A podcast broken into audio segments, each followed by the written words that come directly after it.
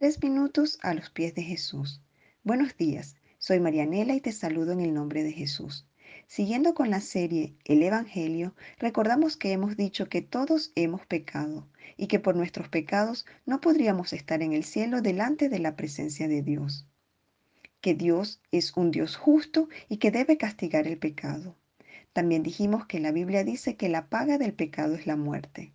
Así que pareciera que tuviésemos un aparente dilema que Dios es por un lado amor y que por otro lado debe castigarnos por nuestros pecados. Sin embargo, la Biblia dice que Dios resolvió este aparente dilema en la persona de Jesucristo, pues la vida eterna es un regalo que Dios nos ofrece a través de la fe en su Hijo amado. ¿Y qué sabes tú de Jesús? ¿Quién crees que es Él? Veamos qué nos dice la Biblia sobre Jesús. Jesucristo es el Hijo de Dios hecho hombre. Y esto lo leemos en la Biblia en Juan 1.1 y en Juan 1.14a.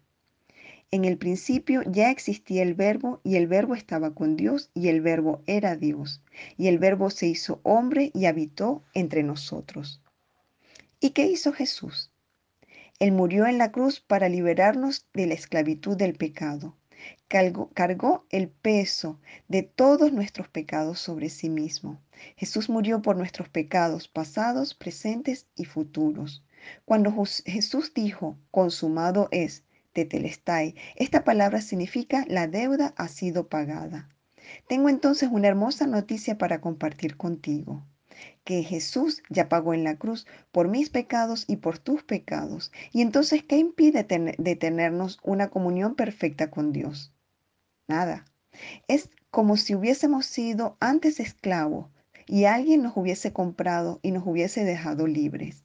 La Biblia se divide en el Antiguo Testamento y el Nuevo Testamento. Como sabes, un testamento es un acto jurídico por el cual una persona dispone para después de la muerte del dueño de todos sus bienes o parte de ellos. Y para que un testamento sea efectivo debe haber una muerte. Y entonces, ¿qué hemos heredado con la muerte de Jesucristo?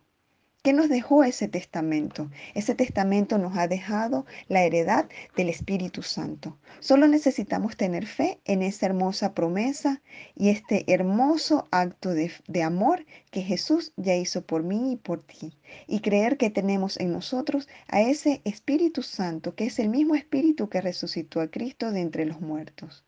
Y ese Espíritu también va a darnos libertad de la esclavitud en la que estábamos antes, de la esclavitud del pecado.